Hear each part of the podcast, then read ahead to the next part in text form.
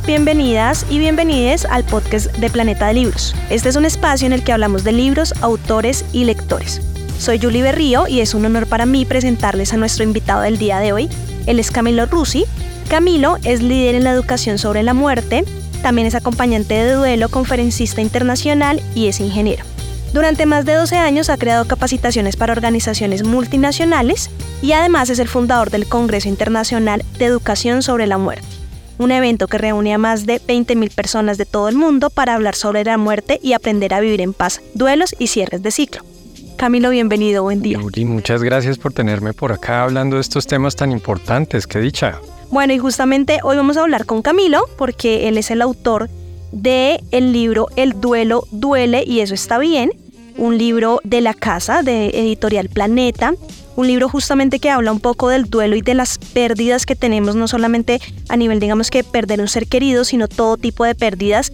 Y me gustaría que empezáramos hablando de qué vamos a encontrar en el libro, de qué trata el libro. El libro básicamente lo que es es claridad y herramientas. El libro tiene tres secciones que yo dividí de una manera muy intencional. La primera es los mitos sobre el duelo. Hay un montón de mitos que existen en diferentes culturas y sobre todo en nuestras sociedades occidentales sobre el duelo. Como por ejemplo que el duelo es malo o que en el duelo hay que ser fuerte. Bueno, ahí yo enumero y, y profundizo y desenmascaro 11 mitos sobre el duelo que al tener claridad sobre todos estos mitos lo que va a pasar es que vamos a poder abordarlo más por lo que es y no por lo que creíamos que era en base a mucha falta de educación al respecto. Después yo abordo 11 preguntas, preguntas, quejas y reclamos, las que más me hacen. Yo acompaño personas en duelo en, casi a diario, entonces he recopilado durante varios años muchas preguntas que aclaro ahí en el libro y eh, la tercera sección ya es pongámonos manos a la obra. Ya es vamos a poner en práctica lo aprendido y para eso ahí les entrego 11 herramientas para llevar a cabo todo esto, para transitar el duelo un poco más en paz, para vivir estas emociones mucho más en paz, para transitar este proceso difícil desde un lugar más práctico. Entonces eso es claridad y herramientas. Ok, justamente como lo dices, Hoy vamos a hablar en este podcast de esos tres capítulos en los que están divididos el libro. Vamos a profundizar algunos temas, vamos a hablar de algunas herramientas, como lo decías, vamos a hablar de algunas preguntas que son comunes en estos tipos de casos. Y para arrancar, ¿te parece bien, Camilo, si hablamos de para quién va dirigido este libro? Yo de manera un poco humorosa, pero ni siquiera es bastante en serio, es para cualquier persona que vaya o a morir o a estar en duelo y eso nos cubre a la gran, gran, gran mayoría. Entonces, estos son temas que son inevitables en la vida. A uno le dicen, mira, prepárate para la vida. Bueno, ¿qué cosas seguros sí o sí van a pasar en la vida? El duelo y la muerte. Esas son completamente inevitables. Entendiendo lo que decías al principio, que el duelo no es solo por la muerte física de un ser querido, sino por cualquier cambio significativo para ti. Muy recientemente la pandemia llegó y nos mostró que todos esos duelos están a la vuelta de la esquina. Entonces qué rico poder prepararnos y cualquier persona, este libro es para cualquier persona que quiera prepararse para esto o si lo vivió y no lo pudo procesar de una manera más consciente, pues este libro es ideal. También es ideal, por supuesto, si tú estás viviendo un duelo en este momento o importantísimo si estás acompañando el duelo de alguien en este momento, que para eso tampoco nos entrenan. Entonces eh, puede ser que lo estés acompañando desde un lugar personal, que seas un amigo, que seas un familiar, o puede ser que seas también un profesional que, tiene cercanía con este tema de la muerte, en los profesionales de la medicina, de la psicología, de la tanatología, todos estos profesionales, incluso los de la pedagogía, están muy cercanos al duelo y conviene entender cómo abordarlo para no empeorarlo en el intento. Claro que sí. Y me gustaría justamente que empezáramos entonces por, por la primera parte del libro, que es justamente esos mitos. Tú hablabas ahorita, nos contabas que tienes 11 mitos de duelo, digamos que vamos a tocar algunos, no todos, porque obviamente la idea es que este simplemente sea un abrebocas para que las personas que están pasando por una situación como esta puedan ir, comprar el libro y leérselo y por supuesto aprender mucho de todos los temas que nos trae. Por ejemplo, el primer mito que mencionas en el libro es que solo se puede estar en duelo por la muerte de un ser querido y muchas de las personas asocian la palabra duelo con muerte. entonces está en duelo porque acaba de perder un familiar y demás. Pero en este libro nos dejas claro que hay muchos duelos. Correcto, esto es importantísimo. Yo creo que con este capítulo la mayoría nos damos cuenta que hemos estado en duelo sin darnos cuenta. Y cuando uno no se da cuenta, por supuesto que no lo puede abordar de una manera consciente. Es, es, clave entender que el duelo no solo surge por la muerte física, a pesar de que sí pasa, sí surge por la muerte física. Pero para encapsularlo, hay varias cosas. Yo comparto, por un lado, varios tipos de muertes. Por ejemplo, la muerte de una relación sentimental sin necesidad de que haya una muerte física de ninguna de las partes. Simplemente se acabó la relación sentimental, sea un divorcio, llevemos 20 años o llevemos 3 meses, no importa. Si duele, si, surge dolor, es válido que surja el duelo para sanar esas heridas. Eh, también está eh, la muerte de geográfica que la llaman o migratoria, cuando alguien cambia de país, ya sea de manera intencional o forzada. Esto implica un montón de cambios que requieren un duelo. La muerte de los bienes materiales, de los bienes económicos, de incluso a veces la muerte de la salud. Sin, yo sigo vivo, pero cambió mi salud. Tengo una nueva condición que hace que surja dolor emocional y mental en mí y ahí sí surge el duelo. Entonces, como para encapsular cuando surge el duelo, es cuando ocurre un cambio significativo para quien lo vive. Sí, porque no tiene que ser para la sociedad entera que el cambio sea significativo. Muchas veces, por ejemplo, en el caso de la muerte de un animalito de compañía, te dicen, no, pero mira, ese era su ciclo, eh, consigue otro, adopta otro. Pero espérate, es que no, no es como que me corten un dedo y me consigo otro. ¿no? Entonces es más bien, ya surgió el dolor, entonces ese cambio es significativo para mí, entonces amerita, implica un duelo. Y ahora hablemos para qué sirve el duelo. Ya entendimos que el duelo puede ser en cualquier situación que se experimente un cambio, como lo decías, pero ¿para qué nos sirve el duelo? Me encanta esta pregunta porque nos ayuda a aclarar que el duelo no es el enemigo, que el duelo no es algo malo, siempre estamos tratando de superar el duelo, de dejar atrás, de cerrar el ciclo, de pasar la página. Y resulta que el duelo me gustaría que lo vieran más tal vez como un doctor, que uno sí se hizo una herida por la vida, porque no sé, pongamos cualquier ejemplo, vas por la calle y te tuerces el tobillo y entonces vas al doctor y el doctor te va a ayudar a sanar ese tobillo. Ahora, te puede hacer procedimientos que sean incómodos y te mueve el tobillo y duele y te pone la inyección y duele. Y entonces nosotros nunca en ese momento pensamos, ah, este doctor tiene una mala intención, lo voy a superar rápido, no quiero estar acá porque él no me está ayudando y resulta que el duelo es completamente paralelo a esta situación. Cuando muere un ser querido, por ejemplo, surgen heridas emocionales, surgen heridas mentales y el doctor duelo viene a ayudarnos a sanarlas también con procedimientos que no siempre son cómodos, como la tristeza, como la rabia, como muchas veces la negación, como muchas veces el miedo, la sensación de abandono, la culpa, muchos síntomas y muchos procedimientos que usa este duelo para sanar esas heridas. El duelo lo que hace es ser un proceso de adaptación a un cambio que es significativo para quien lo vive. Ok, ya que hablas justamente de, ese temor hacia la palabra duelo y de ese temor que se debe experimentar pero que también se puede superar, me gustaría preguntarte por otro de los mitos y es que es muy común que cuando se esté pasando por algún tipo de duelo, las personas te digan, lo que tienes que hacer es distraerte, ocúpate, haz esto, haz lo otro, toma clases, date un paseo, viaja, no sé, haz mil cosas para que tu mente esté ocupada y no piensa en el duelo. Mm, es una moneda de dos caras. Lo primero es que no me gustaría que nos enemistemos con nada. Y eso incluye la distracción. A veces la distracción es válida, pero les voy a decir cuándo específicamente porque la distracción, mejor dicho, ahí el veneno está en la dosis. ¿Sí? Entonces, el duelo, sobre todo a largo plazo, no conviene simplemente distraernos. Tratar como de meterlo debajo del tapete porque eso va a salir de alguna manera a nivel psicológico, a nivel emocional, muchas veces a nivel físico. Por supuesto, se va a manifestar en nuestras relaciones interpersonales entonces eso sale porque sale por mucho que lo escondamos. Y lo que pasa es que nos volvemos dependientes de aquello que nos ayuda a esconderlo. Es decir, si yo, por ejemplo, volqué mi vida al trabajo, ¿qué pasa si una semana no, no, puedo trabajar? Entonces vuelve a surgir todo esto y yo pienso que retrocedí y resulta que no, que simplemente me estaba cargando como escondidito todo esto que vivo en el duelo y sale cuando, cuando no hay una distracción. Ahora, ¿cuándo sí conviene distraernos? Porque a veces sí. Es cuando estamos en una situación de incendio, las llamo yo.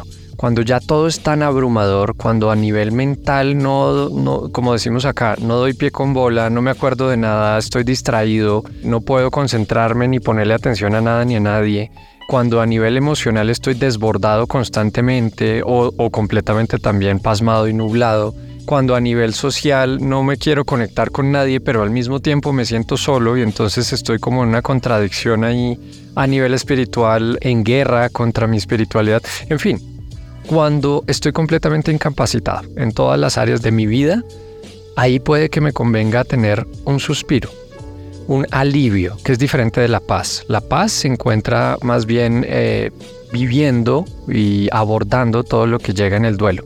El alivio a veces llega un poco más con estas distracciones y esa distracción puede que me ayude a tomar un respiro, tomar un suspiro y después continuar con un poquito más de claridad y más de energía. Y ahora justamente que hablamos sobre el alivio, dices en el libro que hay que sentir cierta incomodidad por un tiempo. Digamos que cuando llega ese alivio, cuando las personas pueden decir, ya siento que esto le he sanado, o no sé si es la palabra adecuada, superado. Yo creo que eso varía radicalmente y por eso no podemos dar una respuesta única. Lo que pasa es que el duelo varía de quién eres tú, de cómo creciste, de tus mentalidades, de tu relación con aquello que ya no está o con aquel o aquella que ya no está, de las circunstancias de la muerte. y, hay un listado grandote que yo enumero ahí en el libro de cómo varía el duelo de cada persona. Eso por un lado. Por otro lado, el tema es que el tiempo en el duelo pasa de dos maneras.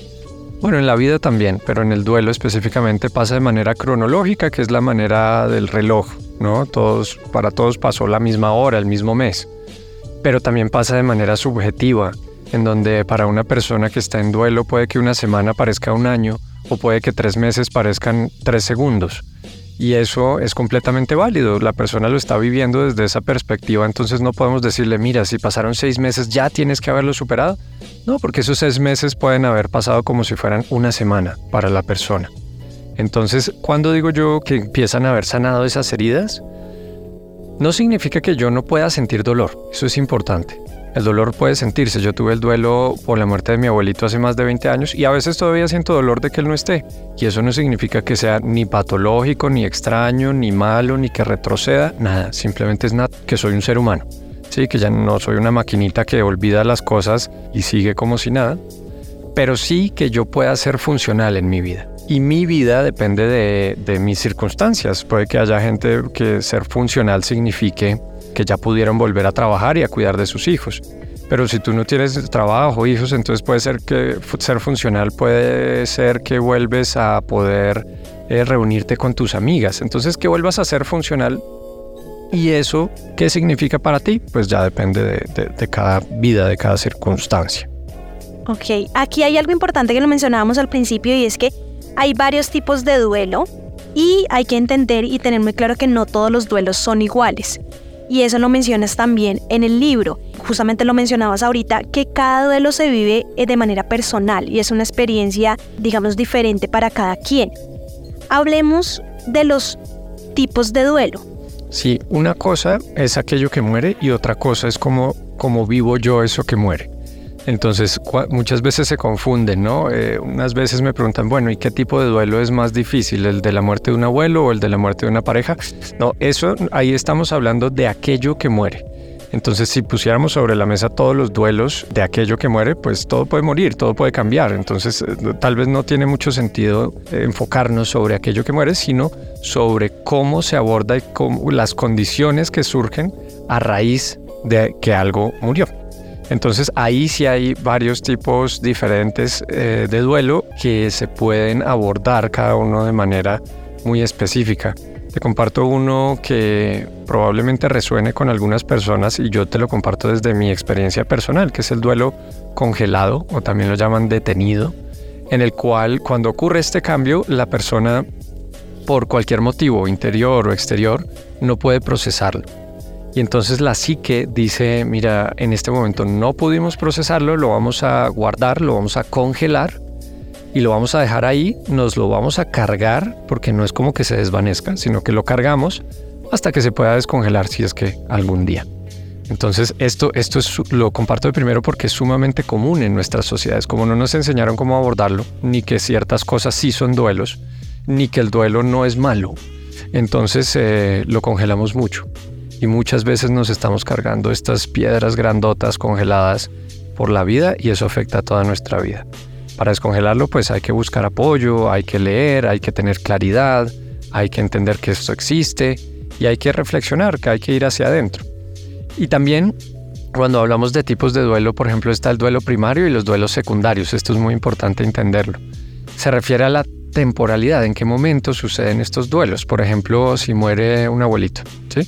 Entonces, en, ese es el duelo primario, la muerte física del abuelito. Pero a raíz de esa muerte física surgen varios duelos secundarios, como si fuera un efecto dominó, que la primera ficha empuja a todas las otras. Esos otros duelos secundarios también hay que ponerles atención y pueden ser, por ejemplo, no sé, si el abuelito nos daba seguridad económica, entonces muere esa seguridad económica y hay que buscar la manera de, hacerle el duelo. Si nos daba identidad, por ejemplo, yo me identificaba como nieto, pero ya no está mi abuelito, entonces ¿será que ya sí soy nieto, no soy nieto? ¿Cómo funciona eso? La muerte de la cotidianidad también, por ejemplo, que no sé, los sábados íbamos a su casa a visitarlo, pero ya no entonces eso también es un duelo secundario y así van avanzando los duelos y los duelos y los duelos. El duelo siempre es acumulado. El duelo nunca es solo primario. Siempre hay varios aspectos del duelo que hay que abordar. Y bueno, si nos quedáramos hablando de tipos de duelo, acá se nos va todo. Pero justamente eh, la idea es por supuesto que las personas que nos están escuchando en este podcast pues tengan muy presente que van a encontrar más tipos de duelo en el libro y pues que la invitación por supuesto es a que puedan disfrutarse y leer este maravilloso libro. Hay otro mito y es que muchas veces se tiene el pensamiento que después de que alguien, de que hay una pérdida, tienes que mm, crecer o aprender a ser una mejor persona. Eso pasa mucho, ¿no? Hay como un juzgamiento o, algo a que las personas esperan a que, voy a hablar específicamente de un duelo, de una pérdida física, esperan a que una vez termines una pérdida seas una mejor persona en el caso de una relación, si hay una, un duelo por una relación, se espera que la siguiente relación no pase lo mismo que la anterior porque se está aprendiendo, ¿no? ¿Qué pasa cuando eso no sucede? ¿Por qué siempre esperar a que el duelo te tiene que hacer una mejor persona? Exacto, existe esta tendencia, ¿no? Nos dicen tienes que aprender, esto sucedió para que tú aprendieras algo. Y entonces acá la claridad es importante. Ojo, no quiere decir que si aprendimos que si encontramos formas de mejorar nuestro estilo de vida, nuestra relación con la vida y con las personas, eso sea malo o prohibido. Por supuesto que no. Si surge, si pasa para ti, pues bienvenido, qué dicha, ¿no? Ahora, lo que sí es importante tener la claridad es que no es obligatorio ni urgente. Sí, eso es absolutamente clave, porque muchas veces sobre todo empiezan a, decirnos esto, bueno, esto sucedió para que tú aprendas algo, ¿qué aprendiste? Cuéntame. Y uno está ahí sumido en el dolor, quebrado con ese dolor, y en esos momentos fisiológicamente, la mente, que es la que aprende, no puede aprender. Hay un fenómeno que se llama anulación psíquica y es la incapacidad de procesar información cuando yo estoy en una crisis. ¿Sí? Y entonces eso pasa en el duelo, cuando el duelo es muy significativo para mí. Entonces, ¿cómo me van a pedir que aprenda y que saque todas estas conclusiones y que sea mejor persona cuando no puedo ni pensar? No es momento de pensar. ¿sí? La mente, nuestra biología nos está diciendo eso. Es momento de sentir, es momento de ir hacia adentro, es momento de acompañarme. Pero si surge para mí el aprendizaje, genial, pero no, no voy a obligarme porque es que es una carga. Ya tenemos muchas cargas encima además de todas las cargas naturales, físicas, biológicas, emocionales, mentales de la muerte de un ser querido, de cualquier cambio, encima tener que ser mejor persona, creo que es mucha carga para muchas personas. Y de nuevo aclaro, si pasa, no pasa nada. Pero el objetivo del duelo no es ese. Si yo quiero aprovecharlo para eso, genial pero el objetivo del duelo ya es en sí mismo el sanar esas heridas, el ayudarme a adaptarme a, ese cambio que ocurrió. No necesariamente a ser mejor persona, porque para ser mejor persona eso debería implicar que en este momento soy peor persona. Y eso no tiene ningún sentido. Por, ser, por estar en duelo no somos peores personas, simplemente estamos en duelo. aquí hay algo súper importante también, terminando digamos que esta parte de los mitos, es el mito de tener que afrontar el mito, tener que sanar el mito, superarlo, bueno, en fin, solos o por nuestra cuenta, que eso también pasa mucho, ¿no? tengo que hacer esto por mi cuenta, tengo que superarlo yo, tengo que... Pero muchas veces no nos damos cuenta que hacerlo con la compañía adecuada nos puede traer muchos beneficios, además de ayudar a superarlo de manera apropiada. Exacto, exacto. Eso es como si uno quisiera nunca ir al odontólogo porque tiene que uno hacer todo lo que hace el odontólogo. Entonces, para, para algo existen estas personas y profesiones que se entrenan específicamente para acompañar los procesos de duelo. Siempre que, por ejemplo, a uno le diagnostican cualquier condición, una enfermedad, por ejemplo, te dicen, mira, tienes diabetes. Entonces tú te vas a informar de qué es esto de la diabetes, pero no la vas a abordar sola, ni solo vas a probablemente a buscar un profesional, pero también te vas a acompañar de tu círculo social, pueden ser familiares, pueden ser amigos, a veces incluso son personas un poquito más lejanas a tu círculo social inmediato, pero que saben escucharte, pero que saben eh, acompañarte sin juzgarte. Entonces acá el mensaje es, el duelo, digamos que Depende de tus circunstancias, sí se puede hacer en soledad, pero es que no, siento que no vale la pena. Es mucho más complicado, no, no tienes una perspectiva externa que te permita ver con claridad lo que está pasando. Tú estás internamente en el dolor y eso no deja pensar, no deja ubicarte. Y el duelo, de hecho la tristeza, está hecha para reunir a nuestra comunidad. Ancestralmente, ¿qué hacía la tristeza? Hoy espanta, ¿no? Hoy te ven triste y no, no, no llores. Y, como que se alejan de ti, te dejan solita, solito, que a veces sirve, a veces no. Pero ancestralmente lo que hacían era apoyarte, ayudarte. Como tú estás sumida en tristeza, no puedes salir a cazar, a recolectar, a hacerte cargo de tus hijos, etc. Entonces tu comunidad te ayuda con todo eso para que tú puedas estar en esta circunstancia de vulnerabilidad, que es justo lo que necesitas en este momento. Entonces, creo que el duelo no es para superarlo ni para eh, hacerlo yo solo y superar todo solo, no, más bien es para acompañarlo y acompañarme. Por ahí va la cosa. Aquí entramos a la parte de las preguntas y como reclamos más comunes que de acuerdo a tu experiencia has visto a lo largo del tiempo que más se hacen las personas cuando enfrentan algún tipo de duelo. Y me gustaría empezar por preguntar, siempre vamos a, querer saber cuándo se va a terminar este duelo. Entonces, ¿cuándo voy a dejar de sentir este dolor? ¿Cuándo voy a superar esta etapa? ¿Cuándo eh, voy a dejar de sentir este miedo que siento por, por estar experimentando este duelo? ¿Hay alguna fecha? ¿O eso depende de cada proceso? Exacto, yo creo que sí depende de cada proceso porque si no sería como tratar de que todos usáramos la misma talla de zapatos, pues no, a algunos les va a quedar grande, a otras pequeña y a otros tal vez sí les quede. Digamos que a nivel eh, científico, tanatológico, todo esto, hay una variedad de aproximaciones que varían entre los seis meses y el año. Pero ¿para qué? Eso hay que aclararlo. No significa que a los seis meses o al año tú ya entonces nunca más sientas dolor y casi que ni te acuerdes. No, eso nunca va a pasar. En ese sentido, el duelo no se acaba, sí se transforma, pero no se acaba. Lo que sí hay que ponerle mucha atención de cuándo se va a acabar esto es la incapacidad. Y cuando hablo de la incapacidad, vuelvo a la analogía del doctor. Cuando tú vas al doctor duelo, el doctor duelo te da una incapacidad y esa incapacidad te incapacita no solo a nivel físico algunas veces, sino a nivel mental, a nivel emocional, a nivel social y para quien esté dentro de sus creencias, pues a nivel espiritual. Entonces, tú estás en esa incapacidad por una razón, pero si se prolonga, entonces ya puede ser perjudicial. Ahí es cuando los duelos pueden volverse patológicos, cuando ya se complican más y sí o sí necesitan acompañamiento. Entonces si tú notas que esta incapacidad se prolonga demasiado para ti, porque es que seis meses es diferente para Julio, para Camilo, entonces busca apoyo, busca apoyo para que te den claridad. A nadie le gusta tener un duelo patológico, eso suena terrible, pero es mucho más fácil de abordar de lo que suena y vale la pena acompañarlos para vivirlo. Aquí hay algo súper importante, Camilo, que nos mencionas en el libro y que me gustaría tocar este tema y son las emociones. Y hay algo que llamas la casita de las emociones, como lo, lo titulas en el libro. ¿Cómo funcionan las emociones? Porque influyen muchísimo en cualquier etapa del duelo o cuando atraviesas cualquier tipo de duelo. Correcto, eso es importantísimo y de hecho para el duelo y para la vida, para las relaciones, imagínate que no nos enseñan, todos sentimos emociones todos los días y pocas veces recibimos claridad de cómo abordarlas. Entonces, una primera cosa que me gustaría que aclaráramos es que no existe tal cosa como las emociones negativas y las positivas.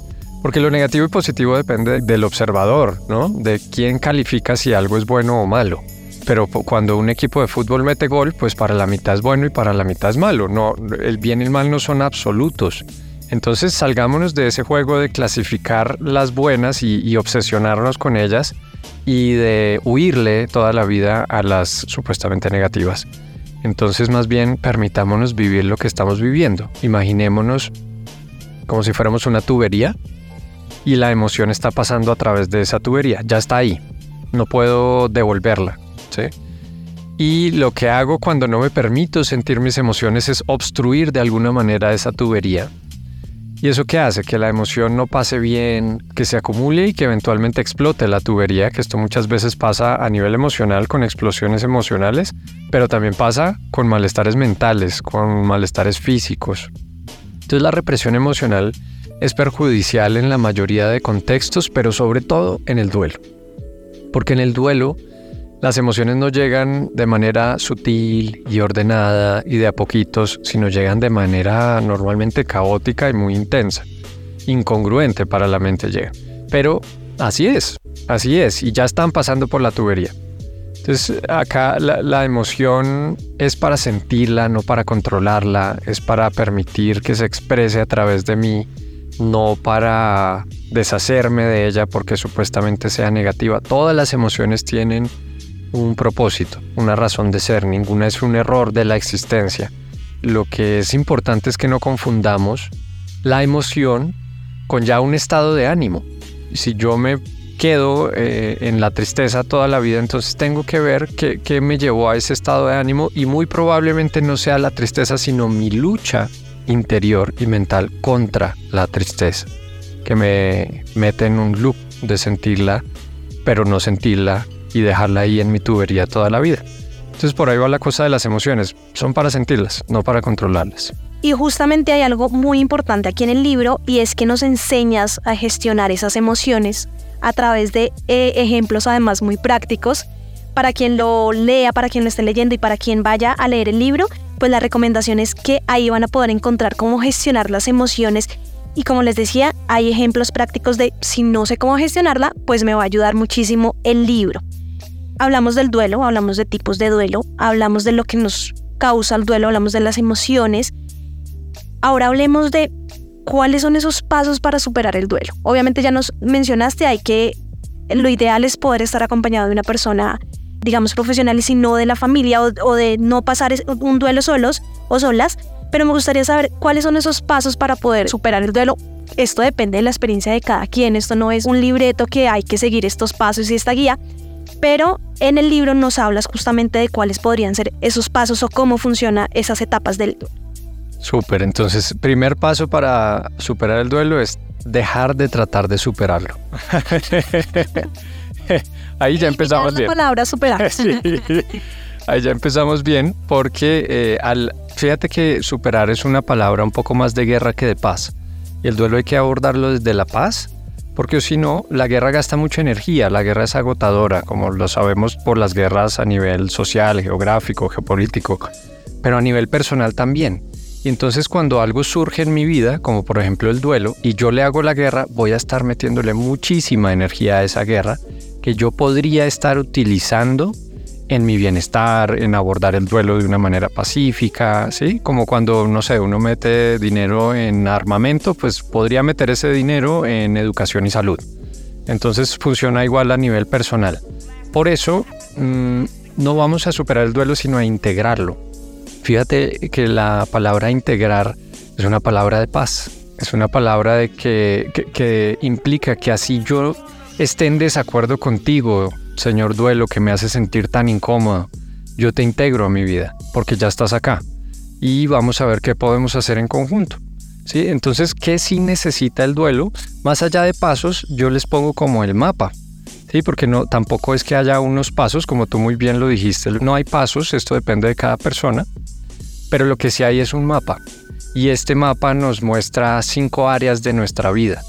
Y entonces, entre más espacio le demos al duelo en esas áreas de nuestra vida, más vamos a poder integrarlo a nuestra vida. Estas áreas ya las mencioné varias veces, son la, el área mental, donde la manera de darle espacio al duelo es buscando claridad, claridad sobre qué está pasando, ¿no? Porque nunca en la vida me educaron al respecto, entonces no tengo ni idea qué estoy viviendo, entonces busco claridad y así le damos espacio mental al duelo. Ah, está el área emocional, está el área física, está el área social y está el área espiritual para quien la tenga. Entonces, entre más espacio yo le dé a mi duelo en estas áreas de mi vida, voy a ir integrándolo más. Fíjate que es como un poquito al contrario de lo que nos enseñan, ¿no? Quita el espacio, supéralo rápido, sal adelante, déjalo atrás, pasa la página. Todo eso es como, mm, como si el duelo fuera un enemigo en vez de alguien que está acá para ayudarme y yo debería integrarlo.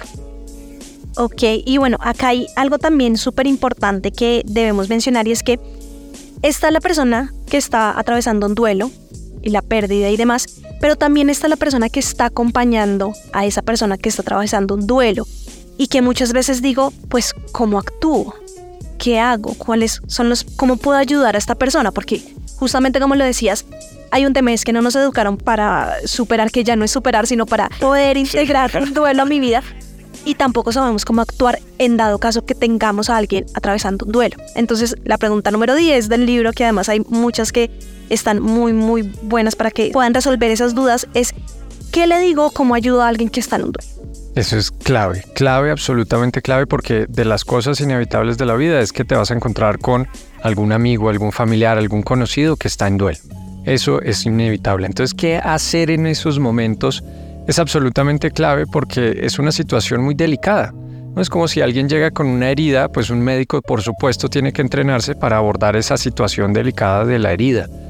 ¿Qué pasa hoy en día? Que lo que aprendemos de acompañamiento en duelo lo aprendemos un poco de, no sé, de, los medios, de la televisión, de la novela, y entonces eso replicamos. Y resulta que a veces, y la mayoría de las veces, eso empeora un poco la situación. Entonces, mentalidad número uno para acompañar el duelo es justamente acompañarlo y no controlarlo. Fíjate que hay, hay una analogía que yo comparto ahí en el libro, y es la de un, un hoyo nos imaginamos un hoyo grandote en la tierra y, nos imaginamos como si la persona en duelo está ahí abajo, que no significa que, que, no deba estar ahí abajo, tal vez es justo el lugar donde debe estar. Entonces en vez de yo tratar de controlarla y sacarla del hoyo, yo pongo una escalera y bajo al hoyo con ella y ahí la acompaño. Es muy diferente. Entonces eso significa que yo no voy a estar juzgando a la persona de si lo que está haciendo es bueno o es malo o deberías o no deberías, porque yo no soy esa persona, yo no crecí como esa persona, yo no tengo sus mentalidades, yo no siento lo que está sintiendo. Entonces dar un consejo acertado pues es, es como un tiro al blanco con los ojos cerrados, es difícil. ¿Sí? Entonces, ¿qué hago? No tengo que darle el consejo, no tengo que solucionarle la vida, no tengo que acabar con su dolor, más bien la acompaño en el lugar en el que esté. Eso es un acto muy amoroso, es un acto de aceptación, que no significa que yo no pueda tal vez compartir lo que a mí me ha servido desde mi experiencia, pero creo que el acto de acompañar a alguien es un acto primero hacia adentro, porque yo tengo que quitarme esa máscara de, salvador, de que yo te voy a salvar de esta cosa tan terrible en la que estás, porque tal vez esto en lo que estás es justo donde necesitas estar, pero yo te voy a acompañar ahí. Y eso hace que tu dolor sea un poquito más llevadero cuando tú te sientes en compañía. Hay mucho más, este tema de la, del acompañamiento en duelo es mucho más extenso, pero bueno, justamente por eso está el libro y por eso hay varios cursos al respecto en los que profundizamos en cómo acompañar el duelo porque no es tan sencillo. Bueno, pues justamente ahorita Camilo nos va a dar todas sus redes sociales donde lo podemos encontrar. Si quieren eh, profundizar estos temas de duelo que son tan importantes, obviamente a través del libro y a través de todo el proceso en el que también nos acompaña Camilo. Me gustaría que entráramos a la tercera parte del libro donde hablamos de las herramientas o hablas de las herramientas prácticas para vivir un duelo en paz y realmente hay muchas herramientas, nos encantaría tocarlas todas, pero primero pues la idea es que obviamente se lean el libro y lo puedan experimentar ustedes mismos. Y lo segundo es que eh, destacamos dos herramientas, como les decimos, hay varias herramientas en el libro que, que pueden utilizar y que pueden practicar y que les van a ayudar mucho. Me gustaría que empezáramos por la herramienta Palabras de Paz. Y es una herramienta muy bonita porque justamente lo que intentan es abordar el duelo para dejar de complicarlo, como lo decías ahorita, inconscientemente. Y tú nos das varias frases que se pueden cambiar para que su significado sea distinto y para que nos ayudemos un poco a estar en paz con nosotros mismos. Y me gustaría que habláramos justamente de esa herramienta y de cómo nos pueden ayudar estas frases a abordar esta situación y a integrar el, duelo en nuestra vida. Exacto, ahí está la clave, ahí, lo dijiste, ¿no? Es, es, muy diferente si yo digo integrar que si digo superar. Eso es uno de los reemplazos de verbales que yo hago ahí en el libro, en esta herramienta. Resulta que las palabras que decimos son un reflejo de las mentalidades que tenemos. Y a veces esas mentalidades ni siquiera nos dimos cuenta cómo las desarrollamos. A veces simplemente las heredamos, a veces las escuchamos de algún mentor, profesor, eh, de la televisión, de algún lugar. Entonces acá lo que los invito es a que intencionalmente vayamos cambiando nuestro vocabulario para que esas mentalidades también eh, funciona al contrario. La mentalidad define el vocabulario, pero el vocabulario puede ir definiendo también la mentalidad. Entonces acá lo que yo sugiero es cambiar todas las palabras que implican guerra por frases y palabras que implican paz con respecto a las emociones, con respecto al duelo, con respecto a toda esta circunstancia, con respecto también a la incomodidad y el dolor. Entonces ya no vamos a estar, por ejemplo, luchando contra el dolor porque eso es una guerra, es una lucha, ¿sí? Y la lucha, repito, eh, agota, cansa mucho. Y entonces encima de que el dolor cansa, mi lucha contra el dolor cansa y ya no siento solo el dolor, sino mi lucha contra el dolor. Y estoy luchando contra algo que ya es inevitable. ¿sí? Entonces puedo reemplazarlo por, por ejemplo, vamos a abordar este dolor. O vamos a, sí, a, sentir este dolor porque ya lo estoy sintiendo. Sí, ahí como que nos empezamos a dar cuenta que ya está pasando. Y cuando yo lucho contra algo que ya está pasando, pues es energía gastada, desbordada porque no puede despasar. Yo no puedo devolver el tiempo y que, y que ya no pase. Eso es siempre lo que yo sugiero en esta herramienta. Yo les doy ahí un listado de todas las frases que son de guerra y frases por las que sugiero reemplazarlas. Es que la idea es que nos estemos escaneando en nuestro vocabulario, tanto en nuestro diálogo interno mental como en nuestro diálogo externo verbal. Y ahí podemos ir eh, pillándonos en, estas eh, palabras de guerra y decir, ah, si yo dije estas palabras de guerra, probablemente mi mente también está en guerra y probablemente estoy gastando mucha energía. Entonces me cuestiono, ¿será que esta guerra vale la pena? ¿Será que estoy luchando contra algo por sobre lo cual tengo influencia o que ya es inevitable? Y entonces, si no, pues la reemplazo por palabras de paz sin castigarme, sin juzgarme, simplemente la reemplazo. Y esto es cuestión de repetición, porque pues llevamos toda la vida repitiendo las palabras de guerra y en sociedades de guerra, entonces qué bonito que podamos empezar esa paz desde adentro hacia afuera. Bueno, y pues justamente la primera palabra eh, que debemos reemplazar es el superar por abordar o integrar, el duelo. Hay otra herramienta también muy poderosa que nos muestras en el libro y es el kit de emergencia para la ansiedad. Es normal ante una situación de duelo, vamos a tener crisis de ansiedad o vamos a sentir muchas veces angustia por abordar el duelo, por integrar el duelo a nuestra vida.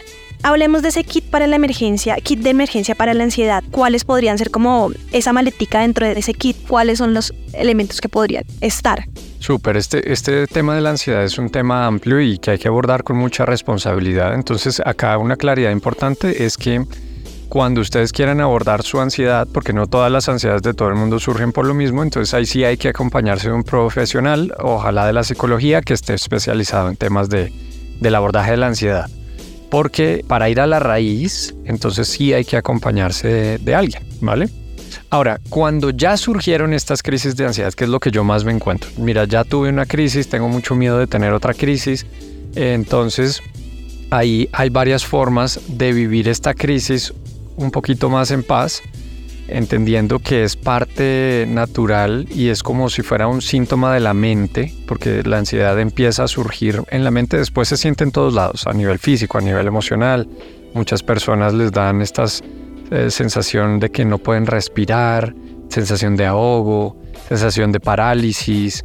Es, es una sensación supremamente incómoda y como no estamos acostumbrados a esta sensación, por supuesto, eh, nos saca de, nuestras casillas y después es muy interesante porque la ansiedad, el haber tenido un ataque de ansiedad, muchas veces es lo que desata tener los siguientes, porque tengo miedo de volver a sentir eso y ese miedo desata la ansiedad.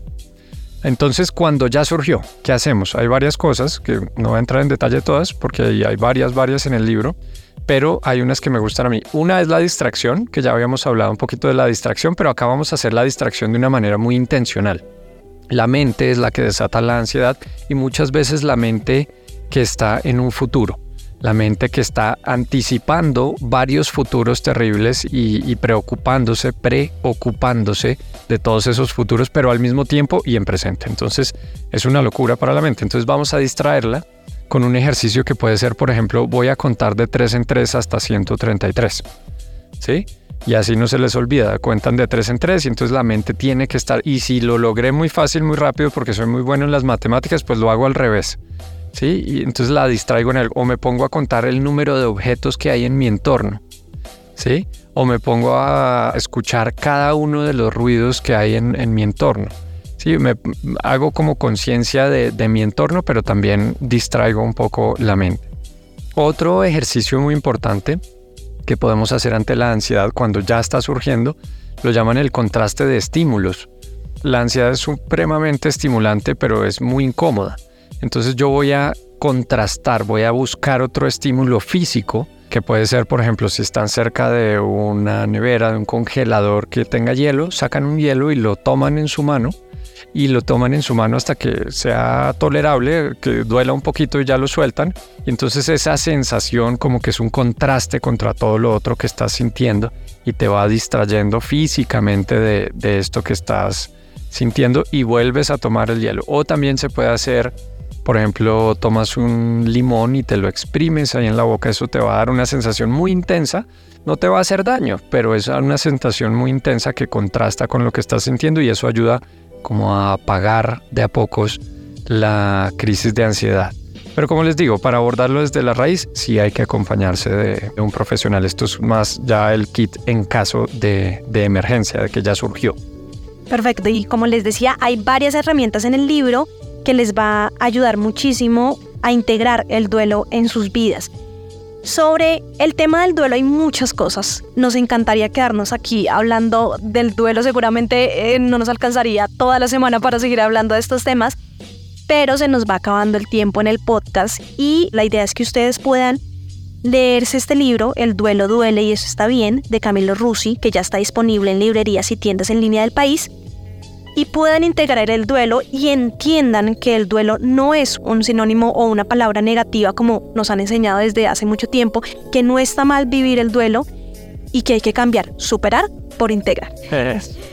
Me gustaría, Camilo, que nos dijeras eh, tus redes sociales por si hay muchas personas que quieren entrar un poco más en detalle, probablemente quieran cita personalizada y demás para hablar del duelo, en dónde te pueden encontrar, qué van a encontrar contigo también las personas. Súper, ahí en mis redes sociales yo lo que hago es compartir un montón de contenido gratuito sobre el duelo, sobre la muerte, sobre la vida también. Y ahí les aconsejo que vayan a Instagram, ahí es donde más me muevo. Eh, si buscan Camilo Duelo, o el arroba, el arroba es ah, by Camilo Rusi, arroba by Camilo Rusi. Ahí podrían encontrarme fácil. Eh, también está ese mismo en Facebook, eh, también estamos en YouTube. Y bueno, lo que se van a encontrar ahí es, como les digo, contenido gratuito, mucho. Y además hay muchos cursos, hay muchas experiencias de aprendizaje que lo que hacen es dar muchísima claridad. Por ejemplo, está el más reciente, que es el Congreso Internacional de Educación sobre la Muerte, donde hay más de, no estoy yo solo, hay más de 40 expertos internacionales que nos dan un montón de herramientas. Está también la Escuela de la Muerte, que es un diplomado mucho más en profundidad para personas que o están viviendo duelos o son profesionales involucrados con el duelo. Y ahí estamos sacando todo el tiempo experiencias de aprendizaje. Entonces, sí, si buscan en Instagram Camilo Duelo, O la página también de nuestra organización sombrilla es deatheducationgroup.com. Pero esa la encuentran a través del Instagram, entonces creo que es un poquito más fácil por ahí.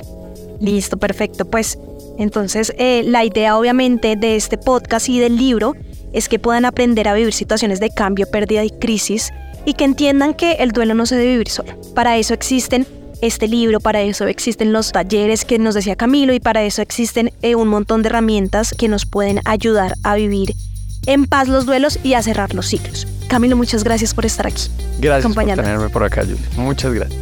Pues así llegamos al final de este episodio, no sin antes recordarles que nos encuentran en todas las plataformas de streaming como Planeta de Libros Colombia y en las redes sociales como Planeta de Libros Co. Los invitamos a que escuchen este episodio del podcast y no solamente este, sino todos los que tenemos disponibles en Spotify. No siento más, les deseamos a todos un, gran, gran día y bueno, eh, esperamos que nos acompañen en un siguiente episodio. Gracias.